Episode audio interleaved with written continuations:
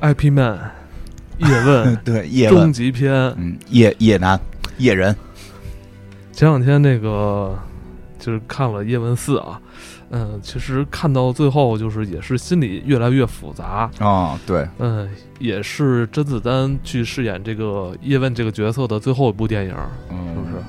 理论上应该是因为已经演到去世了，然后是会不会会会不会再来几个外传也说不好，因为有外传，对，确实时间挺快的哈。嗯我看那个一眨眼，叶问这个系列就终结了，啊，是吧？挺快，嗯、我后来一再一看甄子丹的那个年龄啊，一九六三年的，嗯，是吧也？不小了，也快六十的人了，嗯是吧？我我印象中甄子丹还是那个生龙活虎的那么一个武打武打演员。嗯，武打演员是不是？这这个咱们年龄都又长了一岁，是吧？这这以前看电电视里边的这些叔叔，是吧？现在都已经在别人看来都是爷爷辈儿。是我最早看看甄子丹的时候，还是一个电视连续剧，他演真真武门啊对对精武门你你也看的是那个是吧在卫视中文台，对哎没错每周四晚上八点，记得真清楚，跟万绮雯一起演的，对对对对哇，太好看了那时候，对对对，小万没错没错，还挺长的，哎我记得。但后来小万嫁人了之后就息影了，哦我那会儿还挺喜欢，啊我也挺喜欢他，是吧？对对对对就是脸上胖乎乎的长头发，啊，小眼睛眯缝眼儿，对腿啊，特别特别可爱，对啊对对，我也特喜欢。他是港姐出身啊，，是是是，是这那个我和春天有个约会里，对对，还有那个我我跟丧尸有，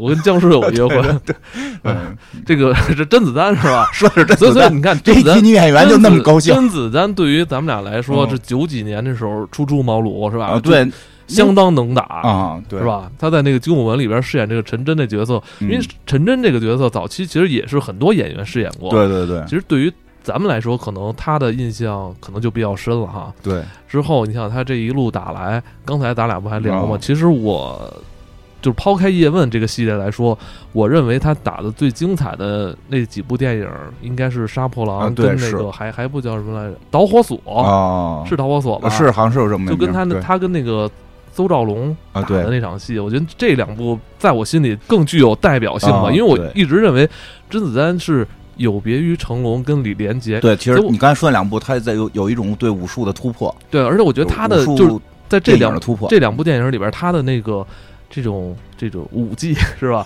感觉实战性特别强。啊，对。后来我看那个很多影迷，就是稍微可能平时也喜欢练格斗的，好像都说有有有一些什么 MMA 这种、这种技术在里边哈嗯。就是你看有很多，当时我记得看那个导火索里边，它有很多那种就巴西柔术那种脚技哈，就是直接嗯脚你脖子那种 MMA 好像早期都是巴西柔术是是不是？独霸天下。你也对你也懂啊！我操！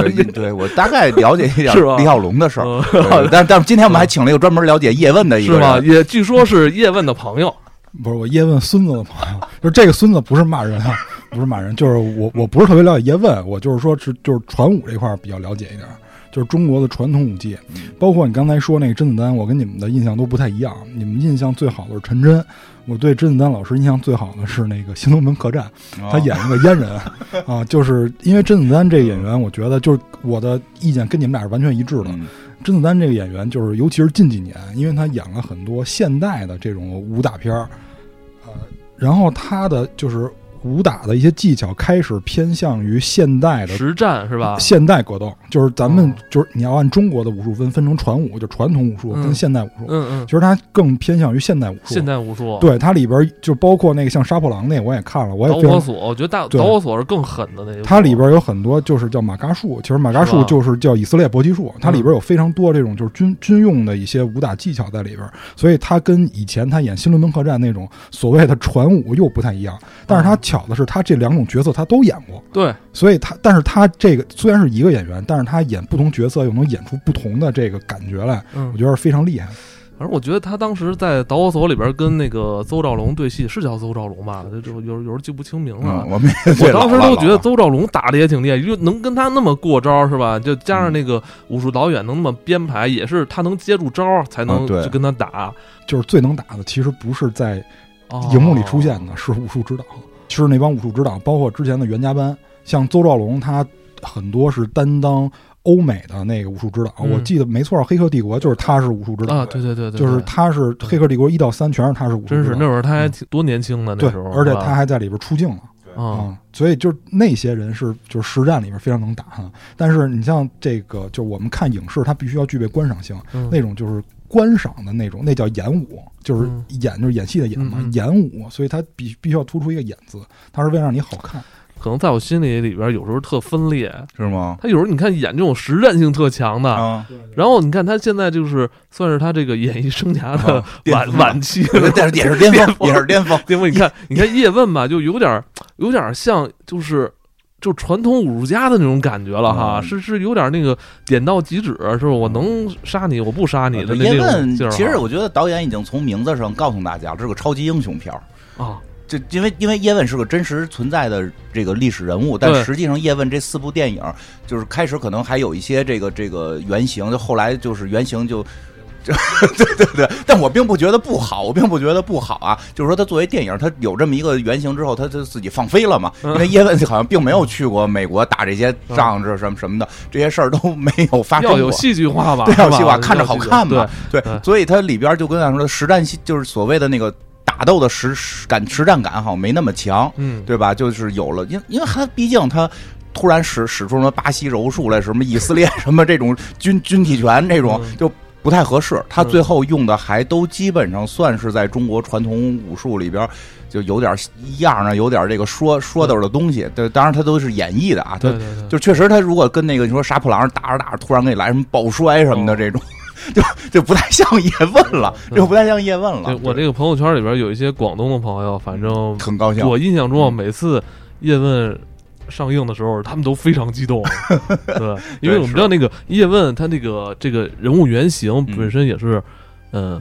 广州籍贯，因为哦。广东籍贯吧，哦。应该是是他们那个去，就是对于他们来说有点这个，这个怎么说呢？家乡的英雄啊家乡的英雄是吧？确实家乡的超级英雄，这能理解，对吧？再去想这个角色的时候吧，有时候我想着想着都，我已经把甄子丹跟叶问嗯？混就了，混了，就跟托尼斯塔克跟钢铁侠是一个人一样。找这个甄子丹的一些这个他的家庭关系，就发现他他母亲是一个很厉害的一个传统武术家哈对，，这就是有家学渊源。他母亲应该是很早就带着他就是移民美国了嗯，是吧？对，据说是。来到咱咱们这边，咱嗯家那边师大还体校，是不是还学过两年艺是吧？得得学两年，要不然你得得表演，你不是光光打架就行，你得演嘛，演演有演的哎这事儿是不是真的？因为我不知道当时我确实看过一个照片就是他穿着就特别富有年代感那哦红色儿的运动服。很多那个打星都在师大海体校待过，吴京这些人全在那儿学习过。因为我那个户口现在身份证户口还是咱们这个师大海就是你现在突然觉得跟叶问是朋友了，跟叶问很近。所以所以每次一说到李连杰，说李连杰什么嗯李连杰是石大海体校李，连杰是，那会儿不是都说那个李连杰他妈就是住咱什刹海这片儿应？应该是，是反正他是肯定是这边学出来的，反正街坊街坊。反正据说是他们家，反正以前住这边平房，反正好像也家庭条件不是特好，那会儿。啊，就是是是是吧那会儿大家都咱那边那会儿街坊不都是少林寺上映之后都在传嘛？啊好像是自都是李连杰都是咱们这边的街坊嘛。好多咱这边好多街坊的，什么唐朝啊什么的，好多街坊何勇、钟鼓楼、何钟鼓楼何何勇这都是我们街坊，都是我们街坊。张炬就住我们家旁边，就啊，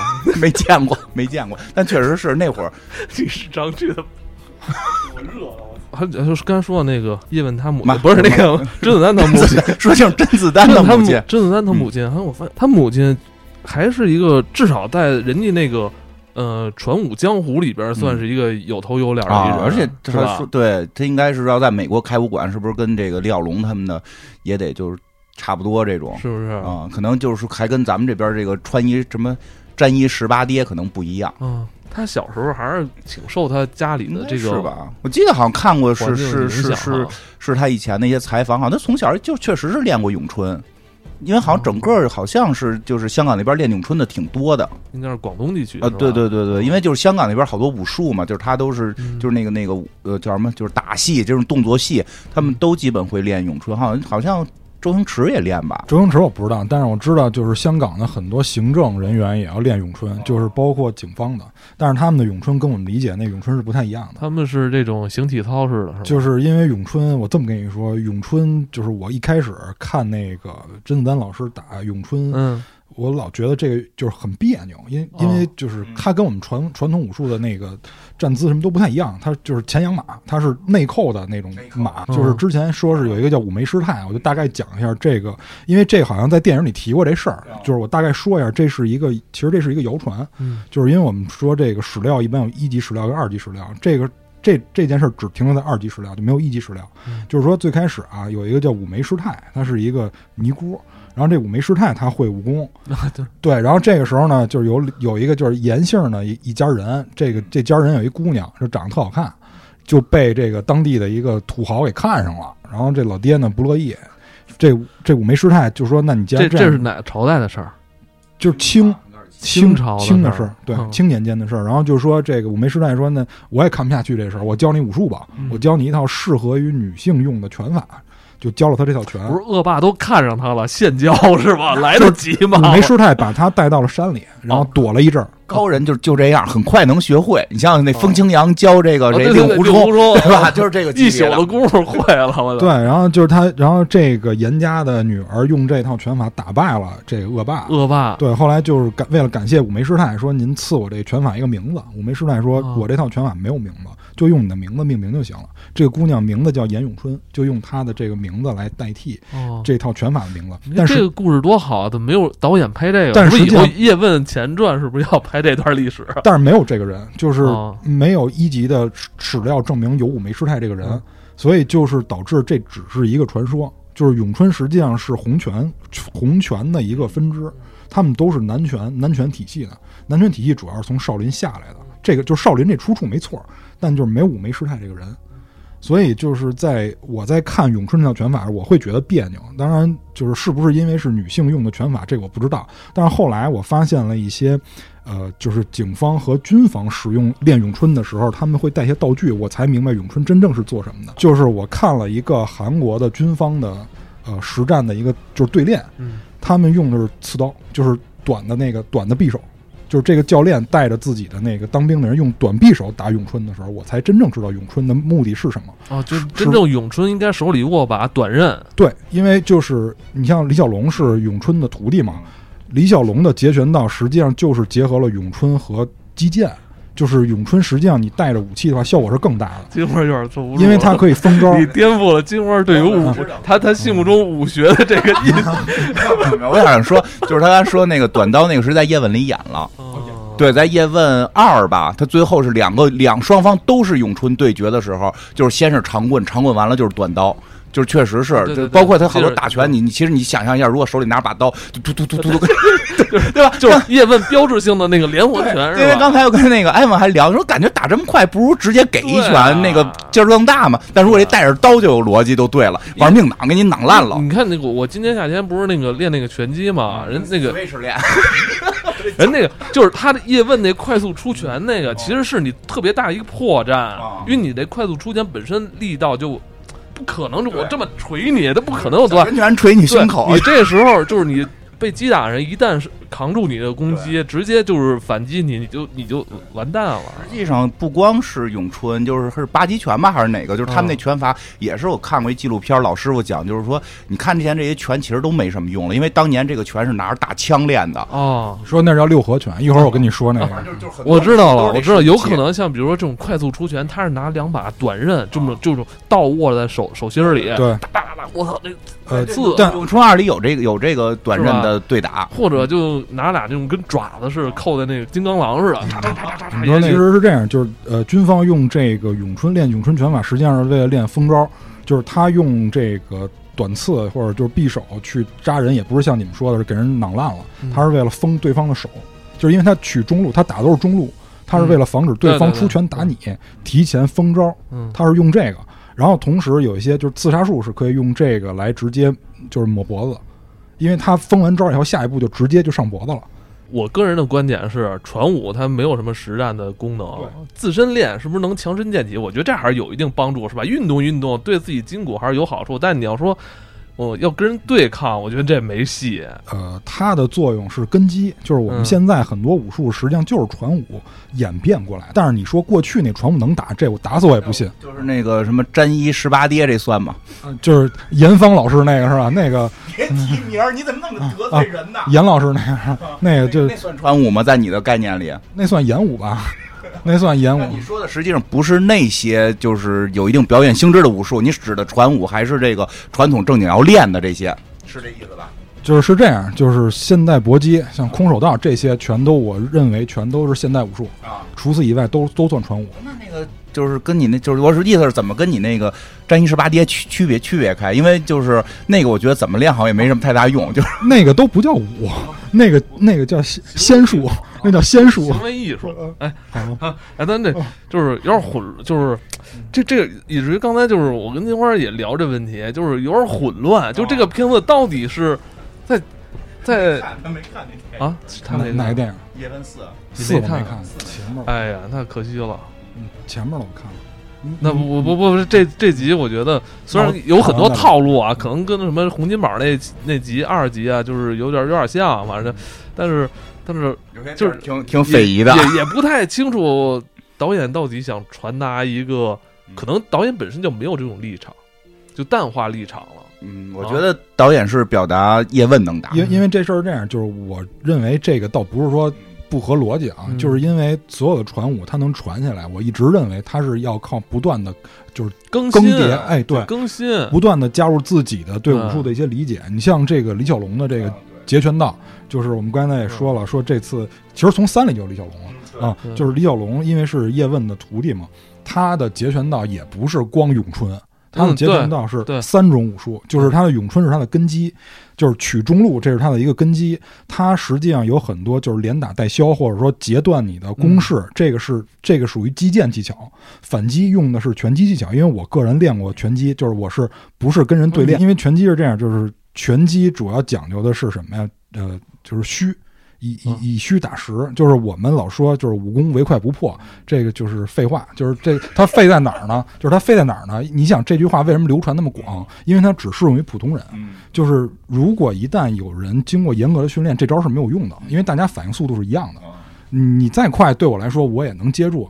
这就是为什么他有这种就是对抗训练。对抗训练就是第一训练你的反应，第二就是人家不怕你的拳。对，因为有一句话叫这什么叫一胆二力三功夫。如果我一挥拳你就吓怕了，你武功再高也没有用。那小时候打架都是这样，就是看谁就是看谁胆儿大，谁先狠，谁是吧狠我跟你说，真正就是谁你你抄板砖就是就是这个呃，回到就是小时候打架这种概念来说，你先被击中，你整个大脑其实基本基本就懵了，嗯就懵了，就是你就你的防守跟反击全都全都就是不知道该干嘛了。对对对，一下就晕倒了对，所以你你说这个对，就就一胆，嗯，对，二力三功夫，那个就这回其实真的就我觉得这个说什么都刚才都别乐别乐，那个就是《叶问四》这回演的好多细节其实挺有意思的，嗯因为里边就有了一个就这么一镜头，忘了是谁，就打人脸，就是打到一半就停，然后就是。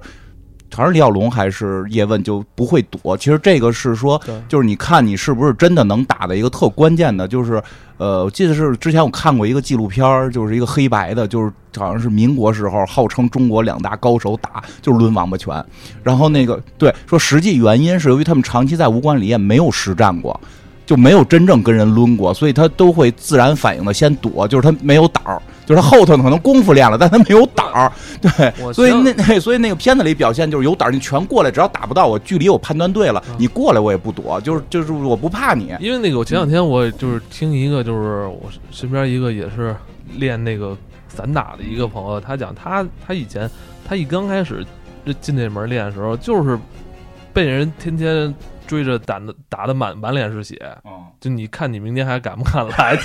他一开始都是挨打，但你要说咱们这这个所谓的就是咱们说的那个东西，他就没有这个他没有这这个被击打的这个对。这个这个经验，就是你胆儿有了，就是嗯当然这些都是经过呃正常训练的啊。先扛住，对对对，就是这些你都具备以后，然后接下来就是你唯快不破，这就没有用了。嗯，因为刚才我也说了，大家反应速度是差不多的，出拳速度也是差不多的。那接下来就是靠虚实的去晃，就是拳击有很多是虚招，就是他虚招是为了骗你去出一些反应。哎，对，我们今天说的这些就是跟那个电影无关啊，就是电影我我们都挺喜欢的，叶问也是，呃，叶问这个系列电影也是当今这个时代我最喜欢的武打电影。就是因为叶问前几集我是看了的，叶问也会出这些就是虚招，比如他会有很多变相踢，就这个是实战当中确实也有的。嗯。他为了让现在人看进去，他肯定也要加入现在的格斗元素，就是变相踢是非常难防的。包括一些所谓的传武，现在就是经过改良以后的啊，经过改良以后的传武也逐渐出现在了一些现代的格斗的这种竞技舞台上。比如前两天，昨天还是前天，我刚看了一个 M M M M A 的一个录像，就是那哥们儿就是南美人，他就是正常都是用自由搏击，但是最后他 K O 那下用的是巴西战舞，就是巴西战舞的变相踢。他因为变相踢有若干种。有的人杀是用膝盖先做虚招，然后用就是脚尖儿再往就是勾后脑勺这种踢法。他那个巴西战舞是先用左腿虚晃了一下，然后这个对方马上就开始防左边，但他实际上杀招是在右腿上。所以就是这种他把传统的武技改良了，就是作为现代来用也是非常好的。所以就是有一句话叫什么“千千招会不如一招绝”，对对吧？看那个日本的那个练柔术的那个，那特厉害那个顶尖的那个，我忘了叫什么了，五个字了。他就是你别让他摸着你，他只要摸着你了，他立马就用各种方式就把你给锁了。那柔术直接给你锁在那儿了，就十字固，锁你大腿根儿，要么就锁你脖子，就是就那个就是都是一招制敌。因为这个就是讨论。武学话题吧，基本上就是会打起来，但是是仅限于键盘，因为这个咱们之前也说过，这文无第一，武无第二。你要是键盘讨论的话，就变成蚊子了，就谁也觉不出来。那必须得现场来，必须得现场来，这比这个对吧？但是真敢来的，他就不敲键盘了。今天有谁不服蛋挞说的？我帮你约，你 约完我去是吗？我帮你，人不服你我。不是，是是这样，就是因为这个，就是你们刚才说这个，就是关于柔术制霸现代武学这个，就是有很多人是不服的。就是不过说是制霸了一段，制霸了一段前期，前期就是什么制霸？就是他刚才不是说这巴西柔术是制霸现代武术竞技场吗？比如说 MMA 这种的。最近几年，最近几年不行了吧？这个东西啊，就是也是流行趋势啊。就这几年你会发现，学你看，呃，两千年初的时候，散打那时候特别火。而且咱国内还出了一票散打挺厉害的一帮那个，呃，运动员，运动员。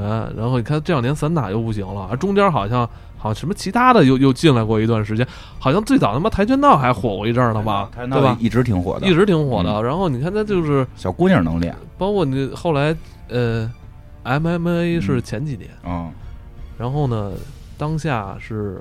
巴西柔术的这个学费最贵，呃，我就不说那个，我是学费最贵。对对，我跟那个就是你有时候你可以 看根据学费来去判断这个东西受欢迎。我跟你说学费，我我说一逗的，我我我我学剑道那个地儿有忍者课啊，对对，你跟我说，现在老师都找不着了，说。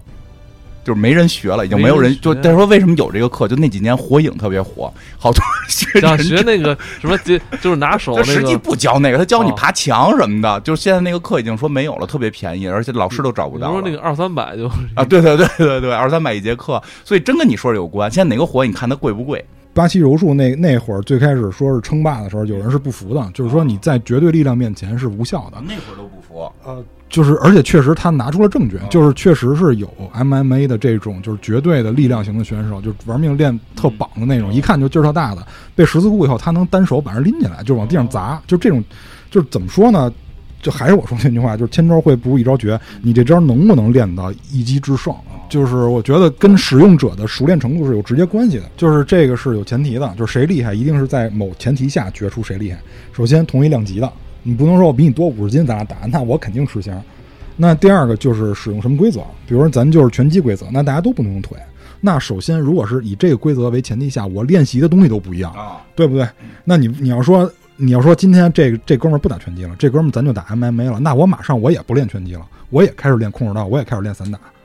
对吧？就是这个，你没有办法说跨行比谁厉害，只能不是说的说，你不是说到底谁？我说的最厉害。我刚才说的是 你提的问题。我刚才说的是在 MMA 里谁更厉害？什么叫 MMA？MMA 其实就是其实就是自由搏击的一个缩写，就是它呃，基本是无规则，就是除了那些太阴的，这什么插眼睛、什么踢裆这种不能用。这样叫综合格斗，比自由搏击再宽泛点关键是你躺下还能打。哦，对对对，他能躺下打，因为柔术得躺，还有像什么类似于咏春什么的得揍。柔术基本你拍拍地就那个就结束了。对对，但是他不是倒地，因为好像是有些比赛就不是 MMA 是倒地之后就要起来重新比嘛，他是有倒地还可以在地上滚，然后可以在地下抽大嘴巴，就这种。我突然想起了电影有一幕，就是最后那那一幕，就是叶问踢他裆了。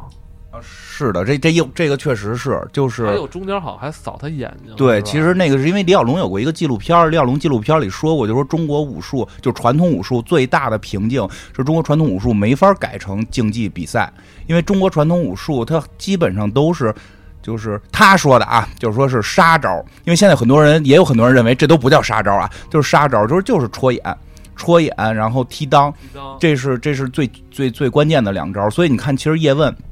整个系列电影在打外国，就是力量会比他强很多的这种。当然，在正常比赛应该不会有这种级别的这种 对打。对同量级，因为叶问明显那个甄甄甄子丹就是量级，对没有人那么壮嘛。但实际上就是打这种量级明显比他大的，你去看都是出演，基本都是有出演的。踢裆就是遇到更难的就会有踢裆动作。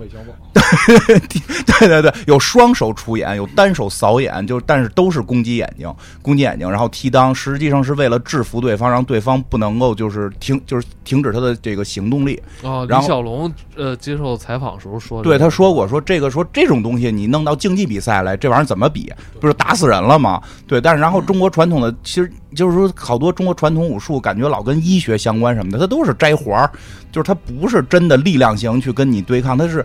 有有一种说法啊，就是说中国传统武术，你再往上追都是捕快呀什么的，是那帮人练的。哦，就是那帮人就是他妈要要要要弄死你，而且是带武器，一定是带武器或者扔飞镖，就就就很多都是这种东西。后来慢慢的到民间之后就不能这样了，然后就演化演化出来，就到最后你这东西你放赛赛场没法弄，所以李小龙提倡要改革嘛，就是说要改一些东西。然后自由就是这个 MMA 好像也算是李小龙最早提出的理念，但倒不是后边人又给发给弄弄起来的，就是他会把很多规矩都讲。就是咱们所说的就是传武，就是还是刚才我说的那个啊，就是有一级史料的，基本上都是。明末开始，然后到清朝这块儿会比较多。比如说我们耳熟能详的，比如我之前特别爱看黄飞鸿，就是咱们之前也聊了，我特别爱看黄飞鸿这个系列。黄飞鸿他就是清代的人，对。然后包括像这个再往上一辈儿，就是之前还有一个电视剧，我记得还是那个我们比较喜欢的武打明星，什么张卫健他们演的，叫什么《洪熙官》《方世玉》，我看过。那里还有咏春，对，那里有一姑娘是咏春，对吧？这个就是。这仨人实际上是黄飞鸿。我老我一开始啊，小时候不懂事儿，我老以为他们是一拨人。我突然发现，广东才是武术之乡，就是指他们那边出的人很多，是不是？对，武术之乡。我们也有霍元甲，京津冀地区是好像只有一个霍元甲。一会儿我跟你说霍元甲的事儿，就是霍元霍元甲。一就刚开始我还以为方世玉跟他们不是。就是他们能互相见着，历史时间没没闹明白。小时候嘛，只会打架，然后第二天跟小朋友学。后来一长大了以后，我才知道，就是呃，方世玉、陆阿彩、洪熙官这仨人是。比较出名的，而且也都上过就是影视节目的，就不是那个 电电视剧、电影的这种，上不了，上不了了。上过综艺，上过《康熙来了》，武林风，这就上不了，上不了。那个他们都参加地下工作了，就后来才知道，他们仨就比他爸还高一辈儿，就是因为那个陆阿彩收的那个叫什么黄林什么啊，黄黄七英啊，对对对，对那个陆阿彩收的黄七英是当徒弟，所以等于这仨人比黄七英还高一辈儿。然后黄七英又是黄飞鸿的老爹，对，所以实际上他们是隔辈儿了，都都这是史料吗？是是，这是史料，对，这是真实。他们这个门派其实是有传承，有传承，是不是？全都是南少林，南少林。对，但是呢，现在就有一个问题，就是像释永信，释永信是属于嵩山少林的方丈，他不承认南少林。就是他说这个，我们看了我们的佛经，发现从来没提过南少林。但是泉州少林寺的方丈就说历史上又又说有南少林，但是这个等于是就是咱不说这个啊，就是这这是他们内部的事儿，咱就说武术的事儿。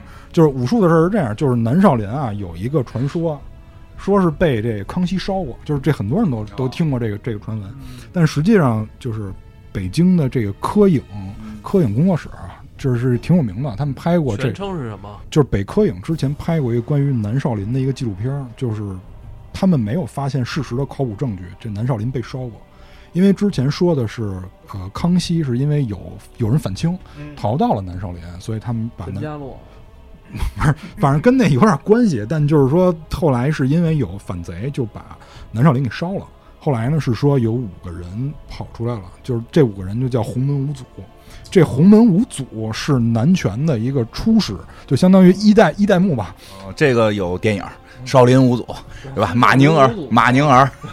但是呢，就是问题就在于是什么呢？就在于史料上，就是考古资料，就是一级资料里边没有发现有火烧少林寺的证据。所以后来呢，就有人从其他的一些野史记载里边发现了，为什么有人会说少林寺被烧了？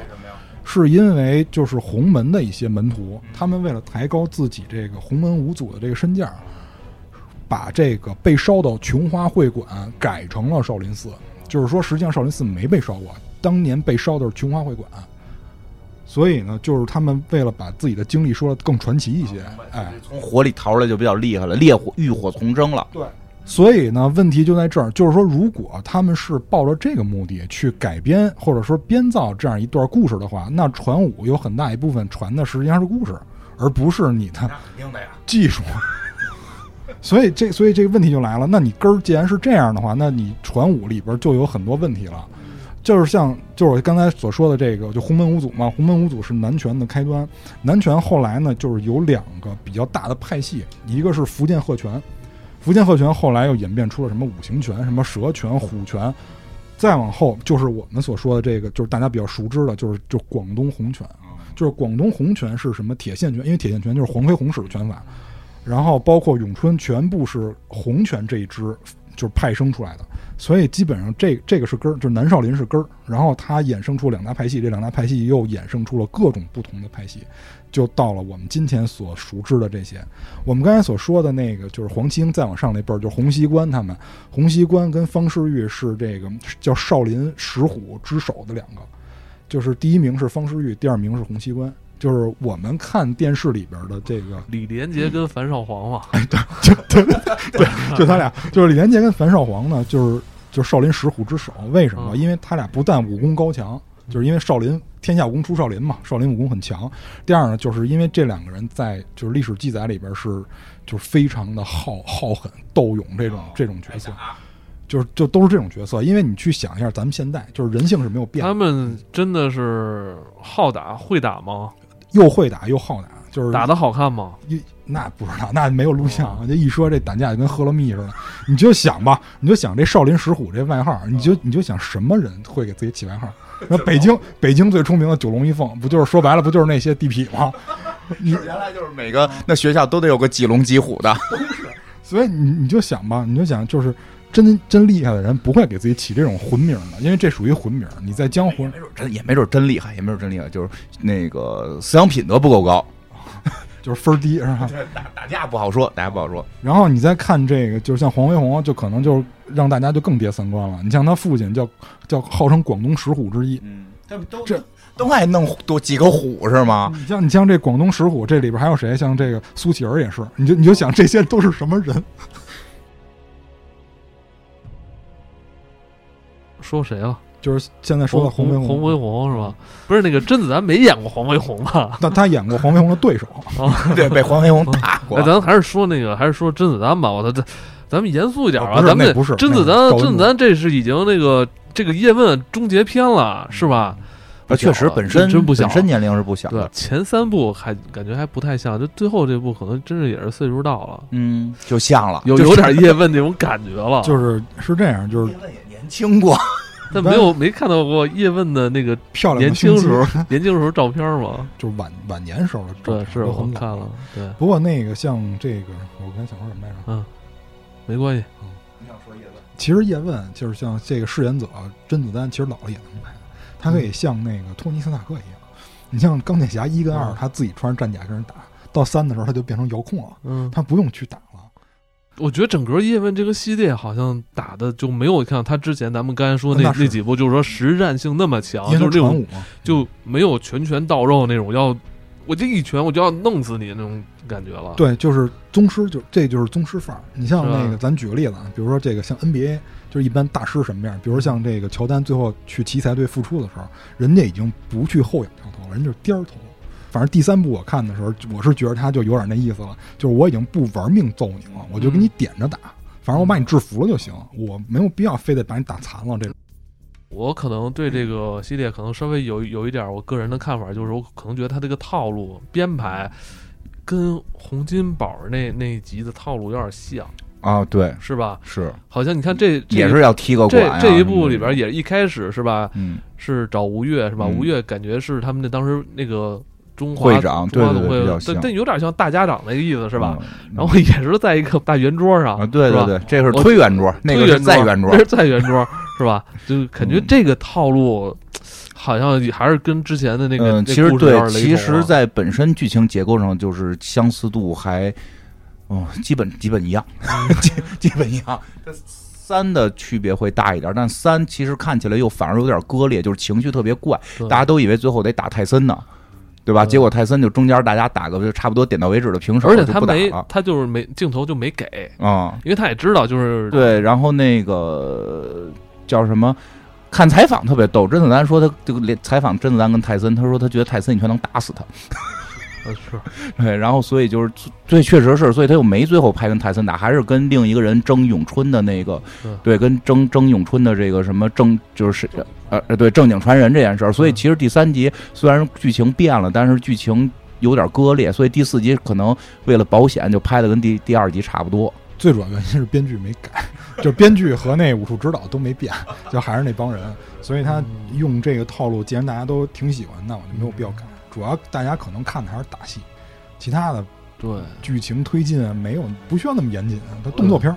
我始终觉得这部戏导演是想表表达那些，是吧？对，就是咱们觉得有点复杂，好像有点复杂，确实有那点复个复杂情绪，让人表达那个这复杂情这个东西，，每一个看过这部电影的人，其实观众自己心里都会有点拧。有点有点拧，有点拧。你想说什么？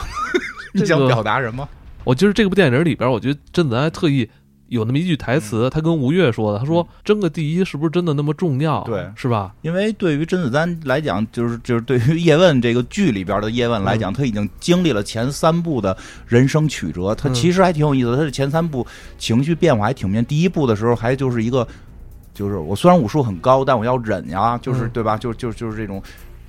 和为贵啊，等等的，其实这这种思想一直在。然后，嗯对，然后他等于是由于日日本鬼子的进攻，他他就是学会了不忍，那集其实有点像陈真，对吧？但是陈真就是说，其实真的那个，因为我开头看的时候，我就觉得跟陈真的区别在，他用一集的时间把陈真那个《金武英雄》那个电影前二十分钟他就给演完了。我觉得这可能是甄子丹的这个可能演艺生涯的一个缩影，是吧？逃就逃不开这个，逃不开这。是吧？对对吧？他用一集的时间演了那前二十分钟，嗯对，然后后来就是他又有了是，他又跟外国人打。其实他跟外国人打的那次好像是第二，就是洪金宝那个，应该是第二集嘛。嗯他跟外国人打完之后，不就已经开始就是说觉得就是。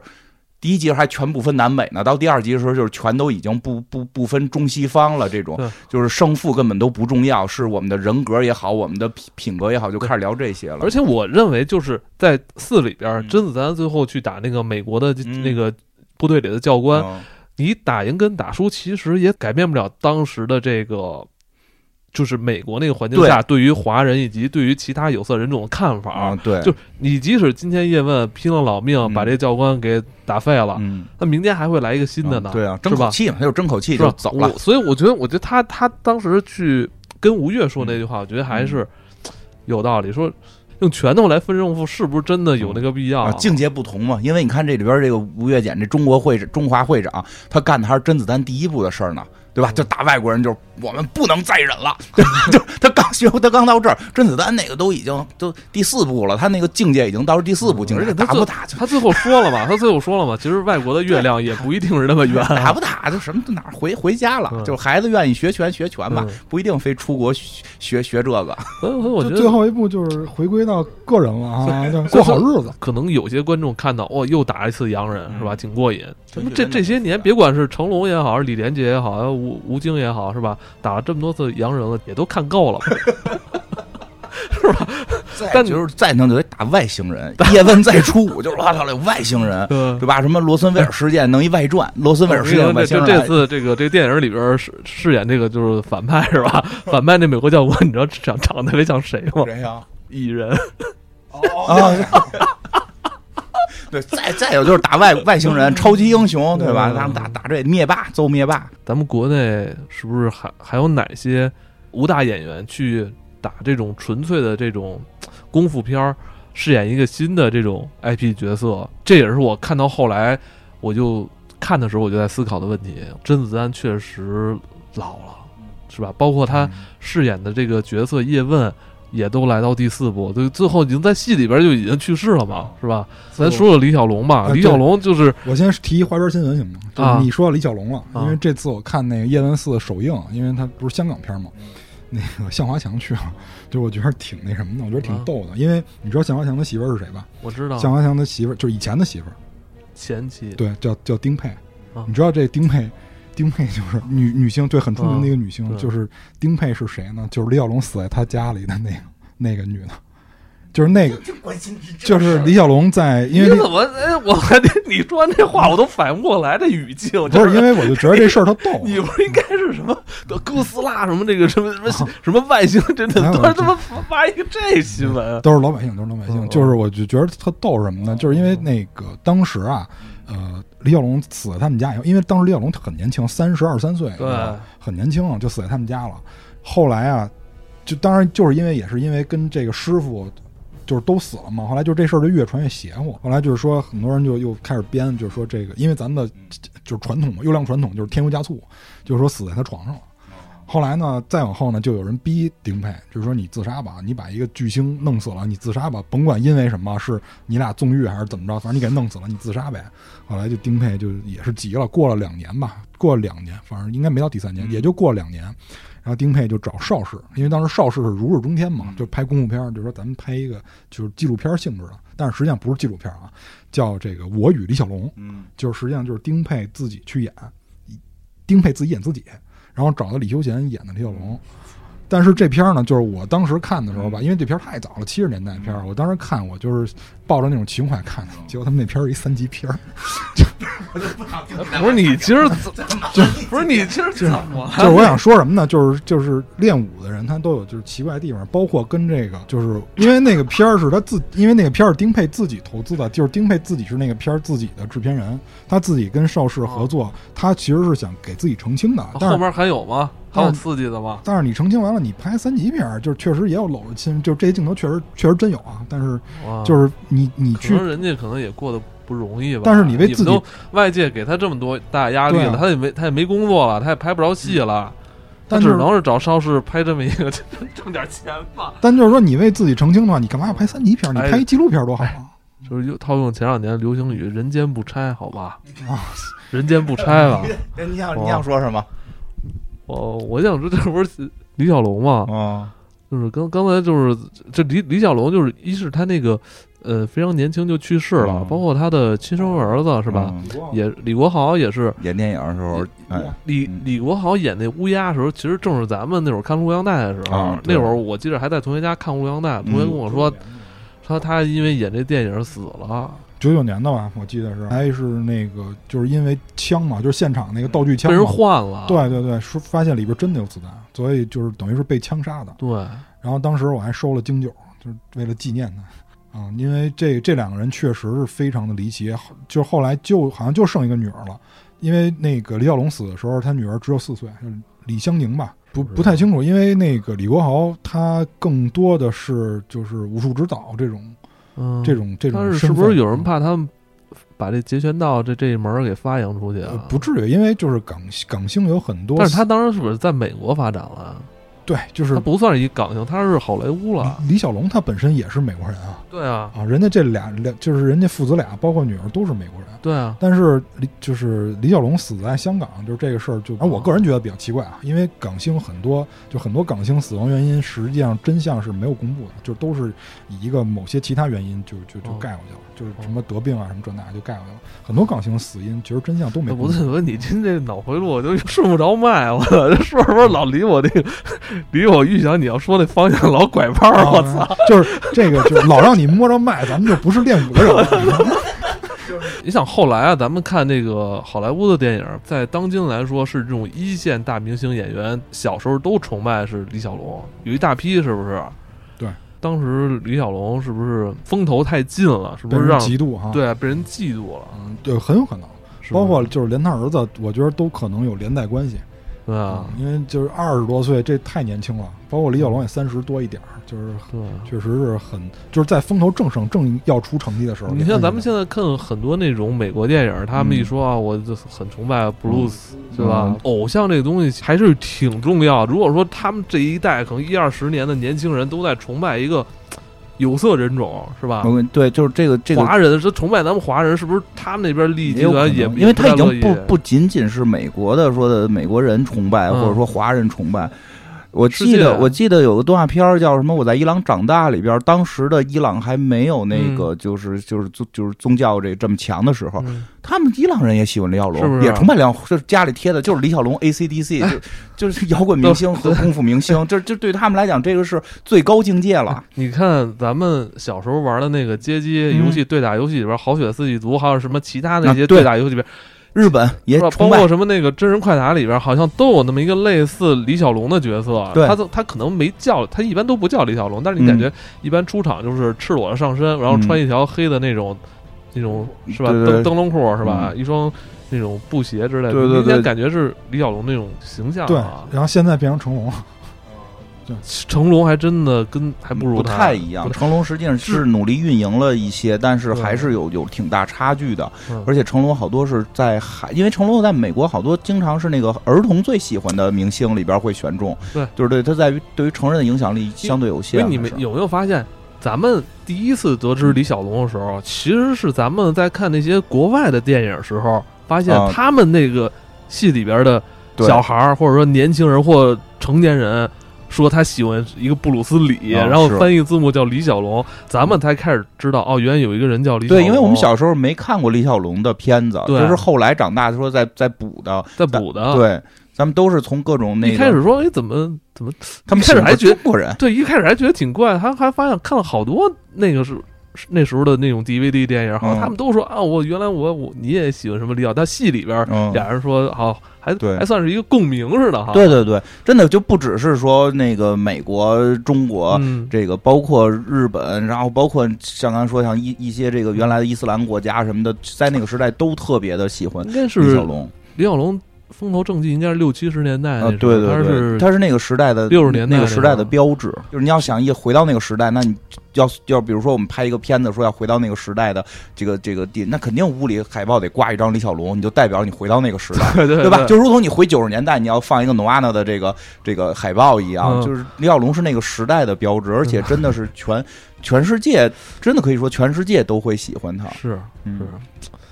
而且你像他的电影里边，我觉得。那几部基本都是像《猛龙过江》什么的，都是打当时那个 白人，是不是？对对是吧？对。不过他好像也是说，开始好像我记得没错的话是啊，对，就是他开始他好像是后来回香港，他也火的，应该对他他也演过《金武门》，演过就陈真，陈真就是他发扬光大的嘛，那对吧？东亚病夫的招牌，他的那个劈开啊的那种。我觉得他的那个，他应该是比较早的一个比较成功的输出，因为像我们的一些。就是他那个年代，我们可能传武更多一点，就是真真的，这这个是不夸张的，传武可能更多一点。可能对于就是观众，就是对于海外的观众来说，他们可能接受不了。你像他们后边能接受李安的《卧虎藏龙》，也是因为有美术在里边，就是它不是我们常规意义上那些传武。你让老外看《新伦敦客栈》，他可能不一定能接受。啊我觉得一我一直认为他们直接看那个什么《七剑下天山》，他们不一定能接受。嗯。呃，不是近两年好像老外不是说对咱们那个呃国内的什么那个爽文突然感兴趣，开始学门派。这个就这这不不不一定啊，就是这个不一定，肯定有感兴趣，但是就是比例能不能像咱们国内那么高，这不一定。哎，就是你看，我就我之前看呃成龙的一个早期的一个采访，他说呃，你看成龙早期的那些形象，其实有点在模仿李小龙，就他那个发型啊，就是那种盖儿头，后来就是说。嗯，他一开始也是在努力模仿李小龙的那个套路，还有那种标志性的那种那种招式，后来发现不行，火不了，他必须要打完一拳之后，还要非常诙谐的缩回来，他非常感觉非常疼的这种。他说，他说这也算是他要开创自己的风格，对他表达，你会发现表达疼跟幽默。华人这种功夫明星的一个特别大的空白期，嗯，因为就没有人能盖过他，你怎么拍都都没法去，都是在他的光芒之下。对，后来也是。成龙这块儿通过自己做了一些改变之后，有了自己的风格，才打出了自己在之后好像叫红番区吧，我记得对红番区，红番区开始，他终于是得到了这种国际上的这种认可。再后来，在国际上认可，就是靠《骇客帝国》了，真的就是靠《骇客帝国》的那个动作。后来大大家知道有这个这个中国的武术元素在里边，包括那个叫什么？呃，邹邹邹邹兆龙的这个这个出镜什么的，后来就是这个袁家班又开始进入好莱坞，就等等这这些又又开始把中国武术在好莱坞又又弄了一圈对。所以就是你像现在特别火的讨论文化输出，就是文化输出的，我觉得就是正经的路子是他们这路子，就是你比如说日本，咱们聊忍者，咱们咱们我不一上来教你忍者怎么诞生，我不教你这个，我就告诉你看这个火影厉害吧，你觉得帅吧，然后我告诉你这叫忍者。然后你现在对忍者开始感兴趣了，我再告诉你忍者是怎么发展过来的。你看以以前是什么样，就是我觉得正常应该是按这个套路进行的。李小龙他的厉害之处在于他的功夫里面，刚才我也说了，是拳击跟击剑，这个都是西洋人爱玩的玩意儿。所以就是他对于李小龙的这种武武术套路，他们接受度我相信是更高一些的。那他们感兴趣以后，然后开始接受成龙。成龙在好莱坞，我觉得第一是运营很成功，第二是他的套路里放弃了那些。所谓的传武的那些东西，他从来不说我这拳是哪来的，他不会去给你讲拳的历史，就告诉你我的动作片是呃搞笑的好玩的动作片，然后人家觉得 OK，你这真的有意思，而且小孩也喜欢。包括后边他运维的很成功的是，他跟很多啊很多作品都合作了，比如说像那个《风暴烈酒》，这不就是成龙吗？《风暴烈酒》就姓陈，就是暴雪的那个，不是真的，就是他有非常多的就是以成龙为原型的这种东西在里边，就让大家慢慢的认可了他。就是包括刚才金花所说的邹兆龙，其实就是在这个空子里，他等于开了一条门缝，他们就从这门缝里进去了。说起来，其实就是我觉得挺有意思的，就是刚才说的这所谓的文化输出吧。其实你看叶问四最逗的就是他最后去打这个美国教官，美国教官用的是个日本武术，他用的是空手道，他并不是用了一个真的，嗯，他并不是用了一个什么美国什么什么。其实在这方面，日本是确实是，呃。速度相对快一点，因为这我得大大概了解了解一点，会会说一下，就是，呃，其实日本也也也有传统武术的问题，因为传统武术那个像我去学剑道，老师其实开始都会教，就是他们日本传统剑道，其实就是就是一些简单的动作之后，就是教砍人，就是你你砍人是最是最难的，但是这东西你他后来就是他们文明了之后，你不能。没事就砍人家，对吧？所以他叫改，他就必须要改，包括好多动作就都停止了，就类似于这个李小龙就说的这武术里边有抠眼、什么打裆这些，就就取消了。但是呢，就是他又把，就是就有一个说法，就是你业余的永远干不过职业的。对吧？你你这东西如果能不变成一个竞技性的，那大家又不能互相踹裆，就只能变成切磋，对吧？比如今儿咱俩这切磋一下，然后我把我给你当踹了，或者你把我当踹了，不合适，那咱俩切磋怎么办？所谓点到为止，那就打不着呗。那所以咱俩就变成拆招了，咱俩哐哐天天跟这拆招玩。我知道你也打不着我，你也打不着我，就就瞎比划了。那最后就为了就是说一群人一起练，然后我们就。打打招式，啊，太极拳嘛，对，就成这样了。所以我一开始就觉得这个传武的更有意义的，就是说让大家来运动起来，是吧？对，但是就是说那个，包括你刚才说跆拳道也好，说日本空手道也好，他们都在传统的基础上改了，加上了现代的武术的这这世界上现代武术一些东西，说搏击性更强，我能怼，我得打脸，然 后一个是观赏性起来了，一个是也不至于给人打死了，然后这个东西变成竞技性，变成竞技性就可以。花钱了，就就可以花钱看他了，他就变成职业的了，大家就真怼了，就不会再是点到为止，所以他的发展速度确实会相对快一点。李小龙就实际上就是在做传统武术的这次改革，他也加进了世界的，就是你想把你的这个文化输出给别人的时候，你先看看世界什么样了，把世界优秀的这些内容我们先学回来，然后学回来之后再把我们自己东西融入进去，你才能创造这么一个新东西。说那个传统。我想起那个是是普普京。大大地是会是会空手道还是会会会柔道来的？三国啊，对，他不是有一个那个他们日日本日本那个那个请请普京看他们那个传统的那个什么空手道还是柔道，普京都傻了吗？就也跟大傻子似的，日本那个那就是跟咱们的那个表演似的，就两个人就是，然后那人自己摔，就根本没使劲，那人就自己摔。对他们其实也有相对传统的，嗯，对，因为那个如果说是。摆出来让你观赏的话，那你肯定跟实战就实战不好看，实战实战可他妈难看了。对，所以这你看，包括拳击，其实他你为什么说那个拳击老之前老有这种什么黑幕啊什么，就是诚心输你，但是我要打到可能多少回合。是吧？它是它这里边广播这个广告费用啊，包括那种转转播费啊，全球包括什么博彩公司在里边，它都是有点那种，对，都都有点那种观赏性在里边。对，所以就是刚才我就是接着金花那说，他说包就是这个日本人啊，不是这个美国人会用这日本的空手道，这个是这是真的，就是因为美国的军方。就是一般的军方，他们都会教空手道。然后像比较厉害的，比如像这个三角洲，虽然他们一直没承认自己有三角洲啊，但是实际上是有的。像三角洲啊，海军陆战队啊，海豹突击队，他们要练这个马嘎术，就是刚才说的这个以色列搏击术，因为这个是现在世界上公认的最最就是效率最高的，能够解决对方的。所谓解决对方，就是让对方丧失战斗能力或者行动能力的这个招。然后像俄罗斯这边一般会练桑博，就是俄罗斯那边叫桑博，就是也是一种搏击术。包括像一些巴西战舞，他们可能会进行辅助练习，所以这些都是应用在这个实际生活当中的。但是啊，就是老百姓接触不着这个。就是比如说有人跟你说我会这以色列搏击术，你别信，就是这这一般人不不可能会的，因为这个是为了解决对方用的，一般都是一些安保人员、什么保镖才学的。你说一般老百姓谁请保镖？人都犯 人弄你还不够成本的吗？所以就是说千万不要信这个。我觉得这个事儿吧，本身。也没法说哪种就是说最厉害，那你练的人还不一样呢，是吧？你在这个里边，你练到了什么层次？对。是吧？这个关键，这个这个这个其实特别是这东西，只要落到人上，就是一特复杂的。就咱以前说过吧，只要落到人上，这东西不好。你得练，你不是说我今天练了这个，说现在哪个最牛逼啊？我说我练了一个龟派气功，这这不得罪人，这不是我是练的龟派气功，这哈没哈没哈，我天天跟家比划几下，我也不锻炼身体，我也不不在那三百倍的那个地儿做俯卧撑，对吧？没用，没用，没有用，没用。就说你是练最好的武功也没用，你不好好练也没用。对对，所以。我就有时候看网上说什么，你这什么柔术啊，就比你空手道，或者说比哪个这就多厉害。我这那得分谁练，就得看谁使，对吧？看谁使。而且话，我觉得说的还是有道理。全怕少壮，你二十多岁人练这武功，跟他妈你六十了五十多练，你就你没法打。叫终结篇是吧？其实就像刚才我说的，这个虽然终结了，但是之后。国内你觉得还有哪个功夫明星，或者说这种能打的这种演员能接？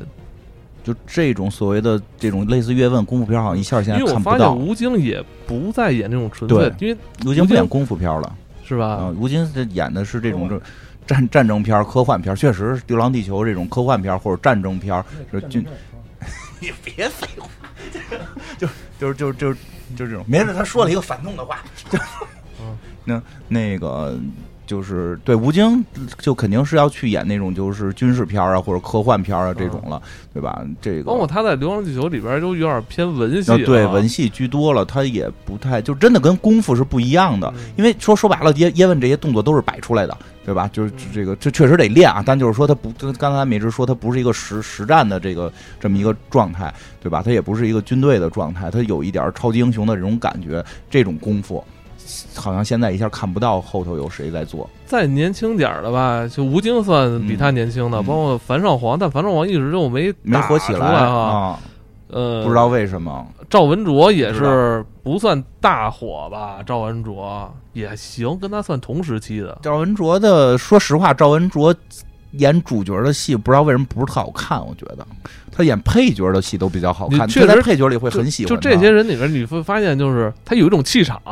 啊，其实我觉得甄子丹的气场跟李连杰在以前演黄飞鸿时候那气场还差一点儿啊。每个人甄子丹还是那种特实战的人，我感觉对，而且就是李连杰那有透着一种侠气啊，有一种精灵古怪，对，就是侠气，有点游泳侠。你看他那个，冲的那种你看狮王争霸》里边，他有那些镜头，就是他在那种你就摄像机面前仰着去拍，他就能把这种英气、这种侠气对对对对拍出来。对那你看那个甄子丹，我印象中还还是感觉像一实战的。对对，然后赵文卓老师的确实没有太出彩的，他做主角，他做配角或者做反派的还都挺好。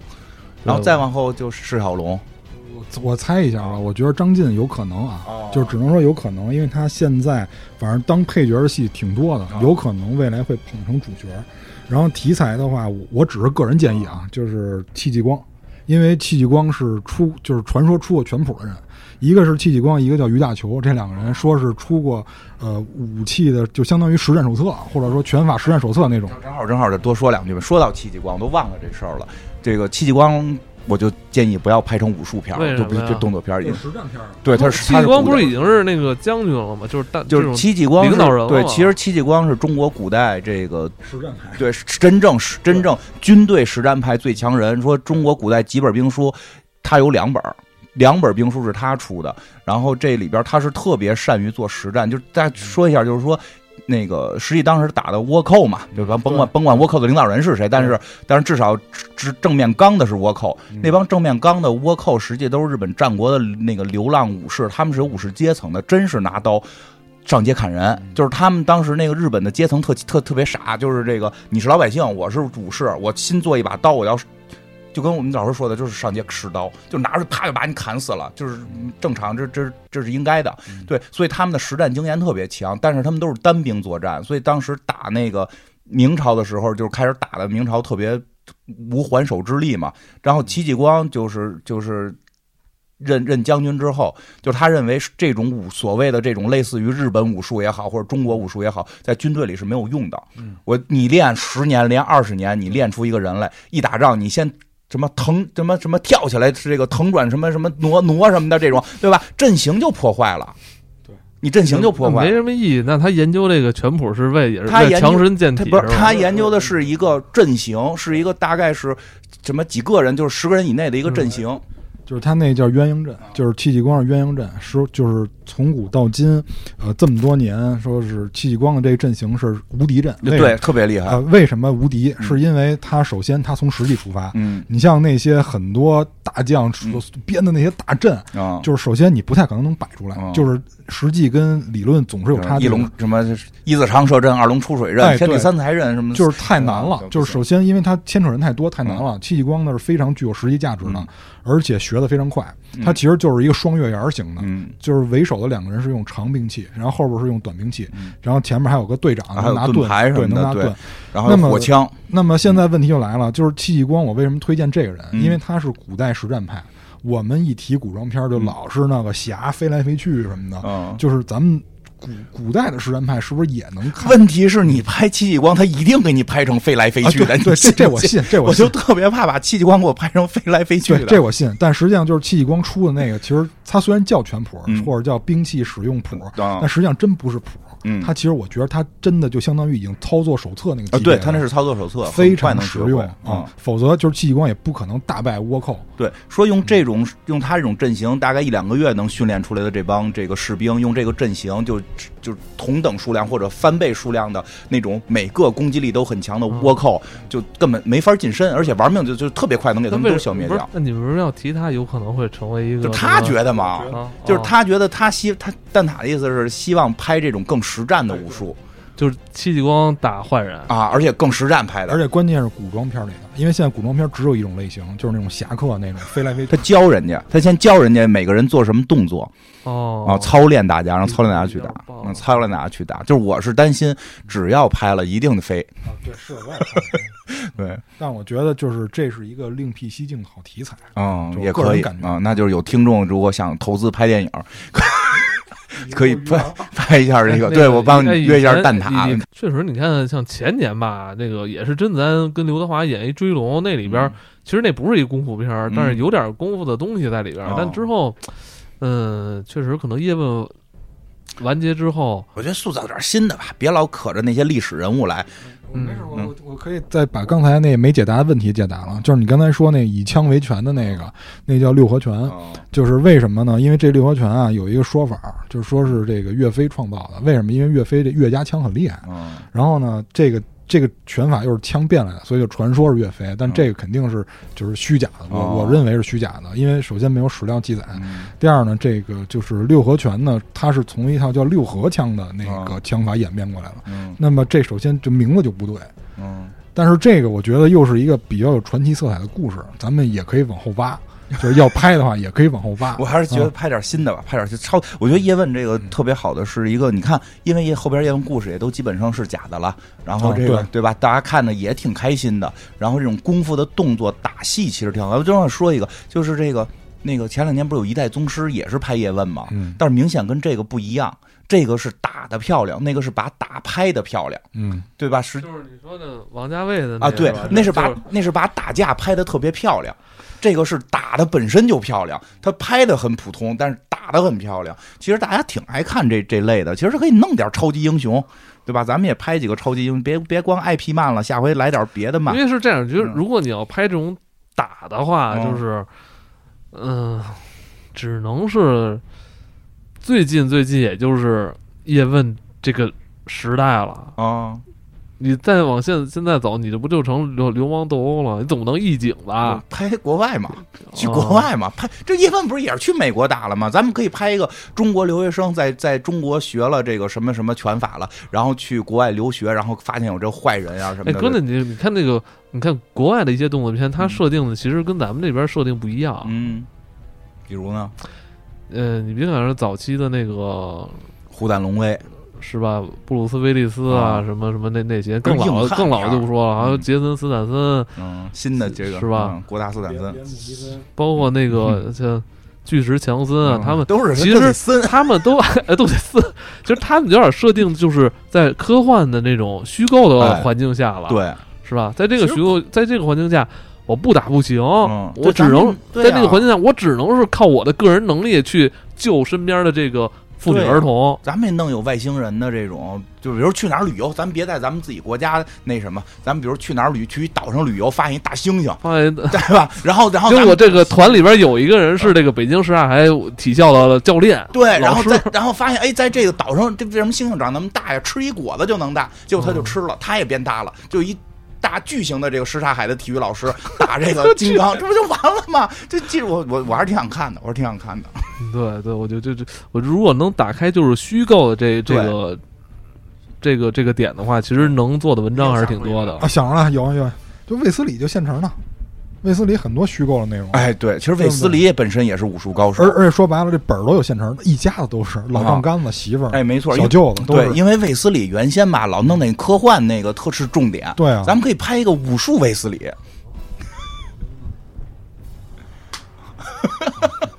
行吧，行，就是美好的愿望，美好愿望，美好愿望，我觉得那个已经说过好多次了啊，在今天这期里边。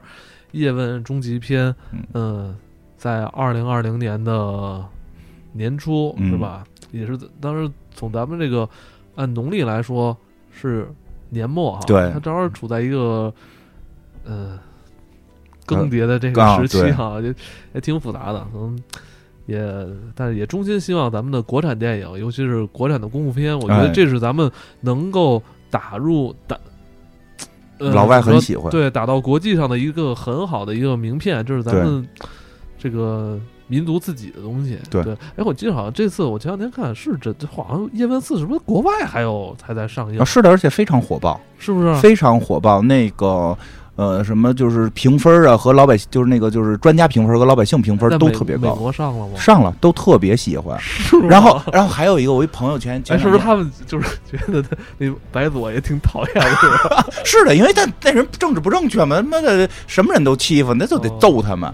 然后那个我有朋友，就朋友前两天同事前两天出去玩，说碰见一德国人，俩人坐车上聊天，然后这个用英文聊他们，然后就是聊到了电影，然后那个德国人就说。最爱的电影就是《叶问》，IP 面啊，就说了，就说是我们现在叶问四上了。他说是吗？不知道啊，因为他来，他正好来来来这个这边旅游嘛，说不知道啊。然后说那你就赶紧去电影院看。说不行，我得回去看，我得看那字幕，就是我得因为。我你跟他说，我们我们那个国内那个有一金叫金花，他每次都就是扛着没有字幕去国外看，对我得回去看我们那德文字幕，我听不懂你们中文，但我太爱看了，是吗？啊，就是喜欢这个了啊。对，其实其实真的，其实可能在于咱们看来，可能这片子是不是打的有点特愣哈？怎么就叶问去军营里边了？怎么就进去了？人家觉得挺，但人家觉得就是这东西太太正常了，想打就过来，是吧？对，反正德国人想的也是去美国军营，对吧？嗯哦，哎，如如果说真是有这个影响力，其实确实是一个挺好的文化输出。是的，你包括甄子丹他母亲在美国开了那么多武馆，是吧？是吧？把咱们那个中华武术是吧，传武给他们发扬到国外去，是吧？挺好的。挺好，快临近春节了，但是其实我们在春节之前应该还有一期啊，还还有 也会有，还有还有两还有两期，对，还有一期和一个年会会有年会。哎，我今天我这还松了一口气，嗯，怎么了？去年年初不是说了吗？我说今年最好的引进片跟最好国产片。